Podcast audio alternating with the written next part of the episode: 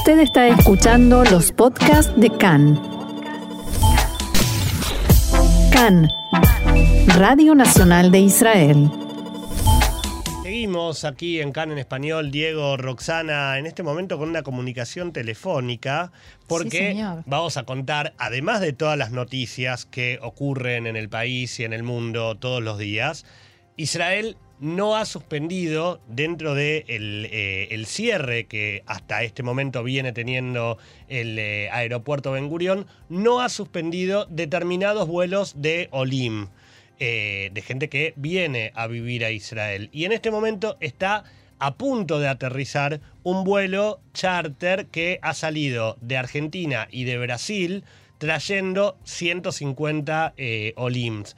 Eh, y para eso estamos en comunicación. Vamos a recibir a Leticia Barán. Leticia es la directora del departamento de Aliá de la SOGNUT en Argentina. Hola Leticia, shalom y gracias por estos minutos. Shalom, shalom. Buenos días desde Buenos Aires. Un gusto enorme saludarte, Leticia, aquí desde Tel Aviv. Bueno, un gusto escucharlos también. Leticia, queríamos que nos cuentes, eh, más allá del trabajo en general que la SOGNUT lleva adelante respecto de la alianza de tantas personas, eh, el trabajo en particular que han tenido que hacer para este vuelo, eh, teniendo en cuenta justamente el, panorama de un cielo cerrado aquí en Israel y de cómo han tenido que ser los preparativos para esta gente que está a punto de llegar al país. Bien, trataré de ser lo más concisa posible porque los preparativos y la logística para subir a un avión hoy son muchos de por sí. Cualquiera que ha viajado o ha tenido que subir a un avión en, lo que vamos de pandemia del planeta sabe que de por sí subir es complejo eh, y hacer aliá aún más. Solo para tener nociones, difícil a veces entender cuando uno está tan lejos eh, desde Israel. Nosotros, nuestras oficinas aún no estamos trabajando en forma presencial, es decir, nada de lo que se hacía normalmente presencialmente en la preparatoria de, un, de una alía de cualquier Ole Hadash, hoy en día se ocurre en forma presencial, cosa que de por sí ya complica, porque eh, eh, como ustedes saben, poder entregar el pasaporte físicamente a los Olim con la visa de Aliá que los habilita a subir a un avión, no, hay que implementar una logística especial porque las oficinas no están abiertas. Empiezo por ahí porque es un ejemplo de lo más básico, digamos, es lo mínimo que se necesita, tener un pasaporte para, para subir a un avión.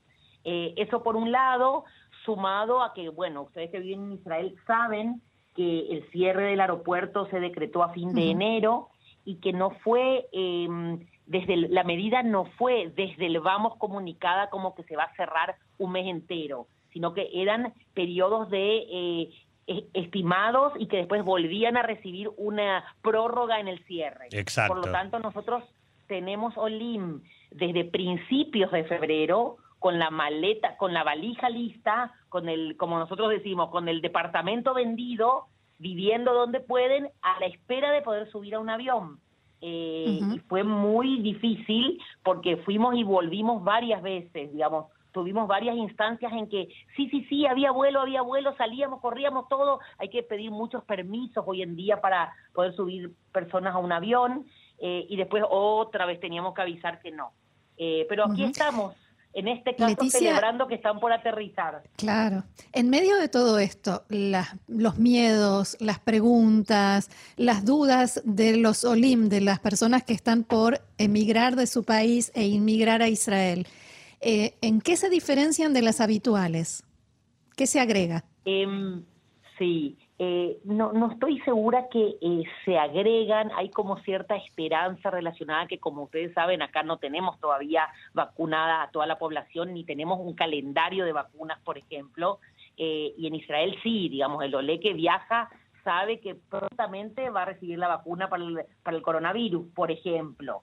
Eh, entonces, eh, eso por un lado. Están preocupados los Olim porque saben que Israel ha aumentado su tasa de, de, desempleo y que de por sí conseguir trabajo apenas uno llega no es tarea sencilla.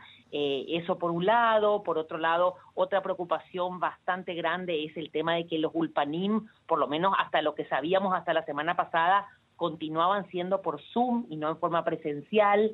Eh, y cualquiera que hizo Alía sabe que ir al Ulpan no es solamente aprender hebreo, sino encontrarse con los pares que están viviendo eh, temas parecidos, eh, que sí eh, se le mezclan los sentimientos de alegría y de, melancolía y uno tiene con quién compartir. Y bueno, al hacerlo en Zoom no es lo mismo, eso por un lado. Y el tercer punto que yo marcaría es esta incertidumbre que hoy en día tenemos todos con respecto a que no es tan fácil que si extraño mucho, vengo un ratito a visitar a la familia y me vuelvo. Hoy en día eso no es sencillo, no es sencillo ni siquiera eh, ir de una provincia a otra, así que mucho menos traspasar continentes.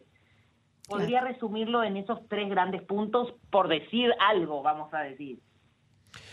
Eh, Leticia, te, corro un, momento de, del vuelo este específico que está llegando en, en un ratito más aquí a Israel. Y te preguntaba, eh, no solamente de Argentina, tal vez tenés eh, desde tu función eh, información también respecto del resto de América Latina. ¿Cómo está prevista la, los diferentes viajes de Alía para este año? ¿Se ha incrementado, digo, tal vez debido a la pandemia, se ha incrementado el pedido de consultas o la apertura de carpetas respecto de gente que quiere venir a vivir a Israel? Eh, nosotros tuvimos un aumento gradual, digamos, eh, no estamos eh, en un electrocardiograma de alguien grave, ¿sí? No estamos con picos de subida y bajada. estamos en una meseta ascendente, que hay mucha más consulta, mucho más interés por entender y por saber qué se recibe, cómo es toda la operatoria de hacer aliá, etcétera, etcétera, que fue de aumento eh, y de, de, diferentes poblaciones, digamos. Tenemos una masa de jóvenes eh, que es donde yo me atrevería a decir que es donde aumentó más el porcentaje, ¿sí? En la convocatoria, en la consulta, en la decisión.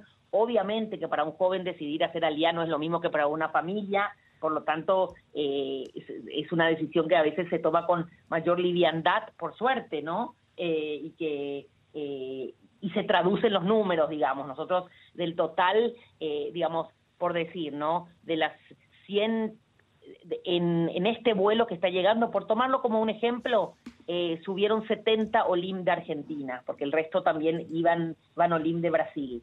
Eh, de estos 70, tenemos el 60% son jóvenes y el restante son familias con hijos, etcétera, etcétera.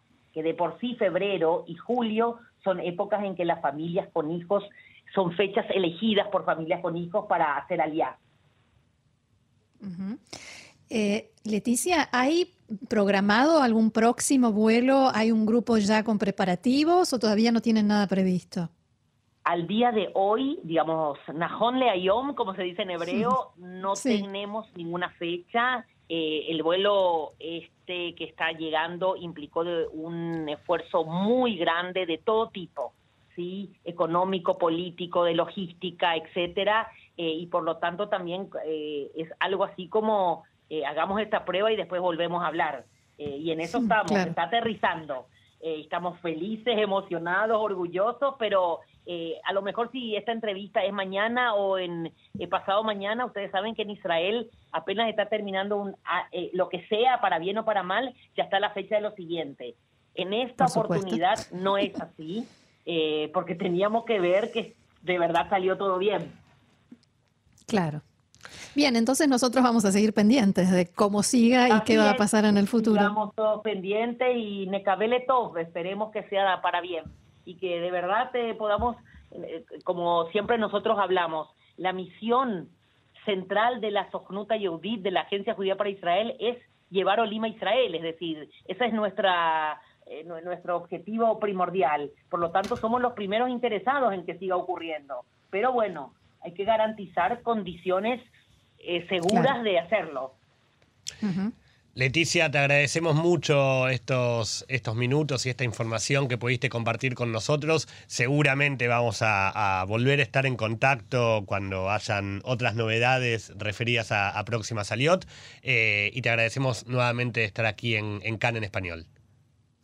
Les mando un abrazo, me emociona mucho justamente estar hablando con ustedes, que a todos les tengo un gran aprecio, así que que anden muy bien y estamos en contacto.